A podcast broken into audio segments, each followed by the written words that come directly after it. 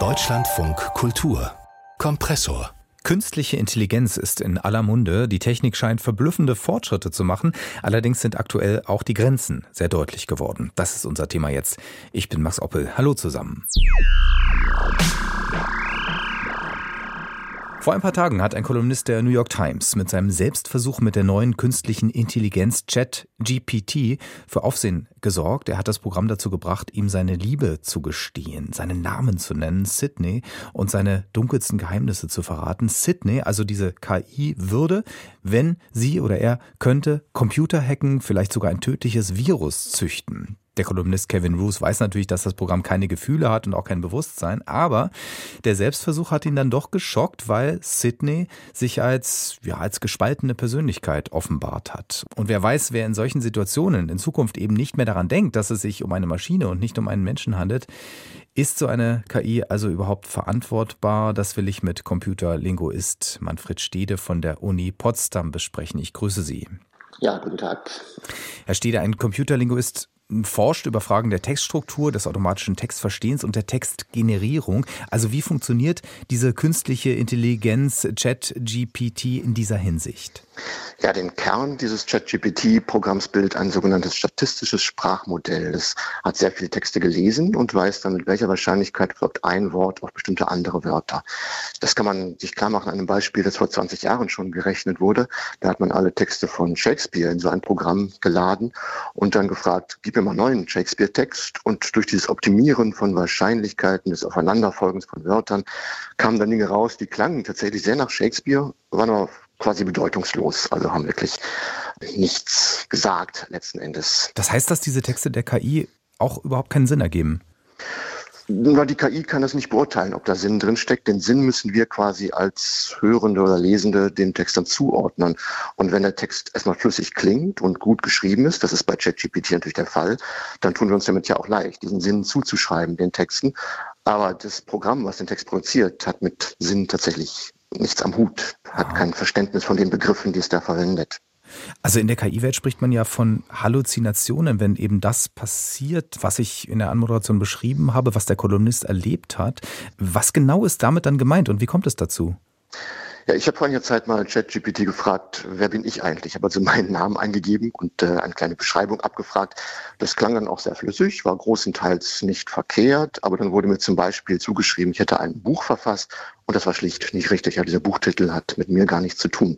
Und das ist eine Form des Halluzinierens und kommt daher, dass dieses Sprachmodell eben aus sehr großen Mengen von Text trainiert ist und beim Text produzieren, nimmt es Versatzstücke aus diesen Texten, baut die neu zusammen das auf eine sehr schlaue Art, sodass das immer, fast immer sehr gut klingt, manchmal auch sinnvoll zu sein scheint, mhm. kann aber auch völlig falsch sein, beleidigend oder noch schlimmer sein. Ne? Und dann kommen wir in Bereiche, wo dann doch eingegriffen werden muss und äh, ja. Obwohl Sie ja wissen, also wie das technisch abläuft und auch der Kolumnist äh, das natürlich weiß, kann einem so ein Gespräch dann Angst machen? Warum ist das so? Warum kann man da dann nicht als Mensch eben abstrahieren? Ja, das erinnert mich an ein Problem, das schon vor 50 Jahren von Joseph Weizenbaum, einem Informatiker am MIT, beschrieben wurde. Der den ersten Chatbot programmiert in den 60er Jahren namens ELISA. Das war ein Programm, das sollte die Rolle eines Psychotherapeuten spielen. Ein ganz einfaches Programm eigentlich. Und das hat Weizenbaum dann im Büro verteilt an die Umsitzenden und hat dann gemerkt, oh, die fangen aber an, da wirklich ihr Herz auszuschütten und sich dem Computer quasi anzuvertrauen mit ihren intimsten Gedanken und Ideen. Und das hat ihm dann eine Menge Angst bereitet, ja, wie einfach es ist, Menschen dazu zu bringen, sich mit dem Computer auf eine Ebene zu stellen quasi, also den auch zu vermenschlichen und sehr ernst zu nehmen. Mhm. Und Weizenbaum hat dann die Arbeit an diesem Programm komplett beendet. Und im Grunde haben wir die Situation bis heute. Also wir tendieren dazu, diese KI zu vermenschlichen, wo immer wir ihr begegnen. Ne? Das passiert auch bei anderen technischen Geräten, mit unseren Autos machen das manche Menschen. Aber bei der KI ist natürlich die Gefahr noch sehr viel größer, dass das passiert. Das wäre natürlich dann eine Frage an den Psychologen, warum das passiert. Aber wenn wir eben diese Konsequenz wissen, also wie gefährlich ist dann überhaupt dieses ganze Konzept KI und müsste man dann, so wie Sie von Weizenbaum das jetzt beschrieben haben, das vielleicht lieber sein lassen? Ich denke nicht, dass man es sein lassen muss, aber man sollte sich über die Grenzen dieser Geschichte im Klaren sein. Ne? Dieses Vorgehens bei der Produktion von Text. Also das Dumme ist, dass durch diese sehr großen Trainingsmengen, die gebraucht werden, um Text zu produzieren, selbst die Entwickler von ChatGPT eigentlich nicht mal vorhersagen können, was wird denn passieren bei einer Eingabe von drei Sätzen? Was ist denn der vierte Satz, den ChatGPT bauen wird? Man kann also nicht wie bei normalen Computerprogrammen einfach den Algorithmus ein bisschen umschreiben und anpassen, sondern man ist völlig angewiesen auf das, was aus den Trainingsdaten herauskommt und dann wieder neu zusammengesetzt wird. Das macht die Sache eben im Prinzip sehr schwer erklärbar, was da vor sich geht in diesem neuronalen Netz, was technisch drunter liegt unter ChatGPT. Und das ist eine andere Qualität von Computerarbeit, ja, die wir also nicht mehr ohne weiteres vorhersagen und verstehen können, mhm. warum jetzt bestimmte Dinge geschehen, sondern nur noch in sehr engen Grenzen nachvollziehen können. Das heißt also die Behauptung zum Beispiel, dass KI gerecht sein kann, weil es sozusagen ja neutral Regeln befolgen, umsetzen kann, das trifft so nicht zu. Das trifft so nicht zu. Also früher hat man sogenannte Expertensysteme geschrieben. Das waren tatsächlich menschlich geschriebene Regeln. Dann wurden die eingesetzt und zum Beispiel eine medizinische Diagnose erstellt. Und dann konnte man testen, aha, hier funktioniert es nicht, dann kann ich die Regeln umschreiben, weil die waren ja verständlich für die Entwickler des Programms. Das ist eben jetzt ohne weiteres nicht mehr möglich, sondern wenn ich feststelle, mein ChatGPT produziert beleidigende Texte, rassistische oder wie auch immer, dann muss ich ganz viele Menschen damit beschäftigen, ChatGPT ausführlich zu testen und bei solchen Fällen dann quasi negatives Feedback an den Lernalgorithmus zu geben und dann darauf hoffen, dass der Lernalgorithmus dann solche Probleme vermeidet künftig. Das sind sehr indirekte Wege um das Verhalten des Programms zu beeinflussen. Und ja, dementsprechend aufwendiger ist es dann, das Gesprächsverhalten in den Griff zu bekommen.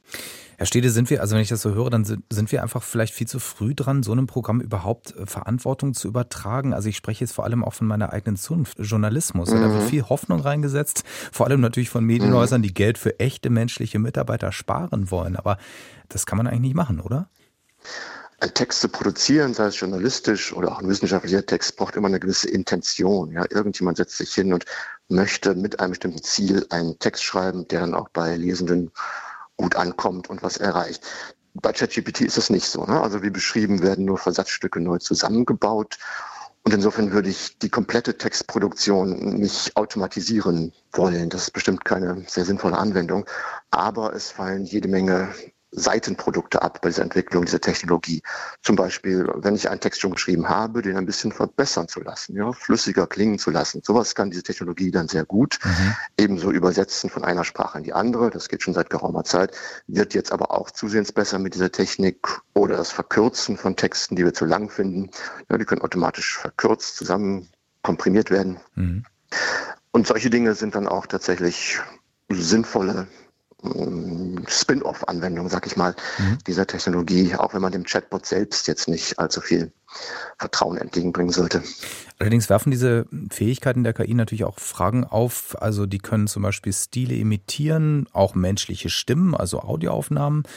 Und auch bei mhm. Bildern haben wir ja gesehen, dass auch Bilder von, weil die KI weiß, wie bestimmte Maler malen, dann irgendwie imitiert werden können. Da gibt es jetzt sogar schon, habe ich gelesen, eine Software, die digitale Bilder mit leichten Änderungen ins Netz lädt, die für das menschliche mhm. Auge zwar äh, fast unsichtbar sind, aber KI-Kunstgeneratoren auf ihrer Suche nach ja, Referenzen verwirren sollen.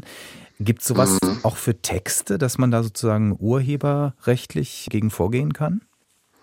Da haben wir bestimmt die gleiche Situation wie in dem Problem mit Computerviren, die verbreitet werden und der Antivirus-Software. Ne? Das ist so ein ständiges Hochschaukeln von, hier ist ein neues Virus, die Antivirensoftware zieht nach und so weiter und so weiter.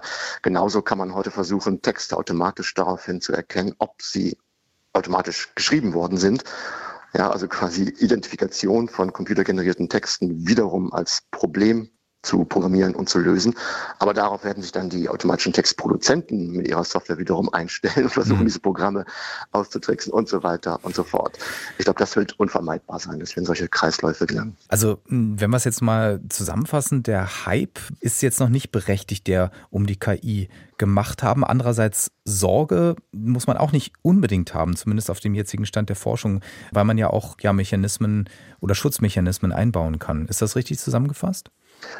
Der Hype ist meines Erachtens ein bisschen übertrieben. Der kommt zum Teil auch daher, dass Microsoft großes Interesse hat. Also Microsoft steht im Hintergrund von ChatGPT und hat großes Interesse, seine eigene Suchmaschine mit auszustatten und da wird dann wirklich Geld verdient. Ja, und dann hat der Konzern berechtigtes Interesse daran, bei uns möglichst viel Aufmerksamkeit zu erregen. Rein technisch ist es für mich eine inkrementelle Weiterentwicklung von bisherigen Chatbots, aber mit sehr viel größeren Textmengen und schlauen Ideen, die automatisch sehr effizient verarbeiten zu können. Da ist schon einiges passiert, aber es ist keine Revolution in dem Sinne, wie es, als das erste iPhone auf den Markt kam, dargestellt hat.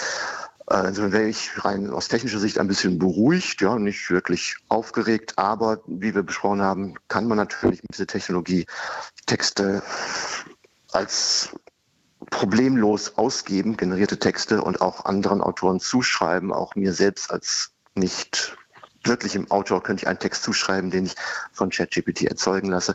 Mhm. Also Missbrauchsmöglichkeiten gibt es da schon. Ne? Mhm. Und, aber das ist nicht zwingend ein neues KI-Problem, sondern haben wir bei früheren Informatikanwendungen ja eigentlich auch schon.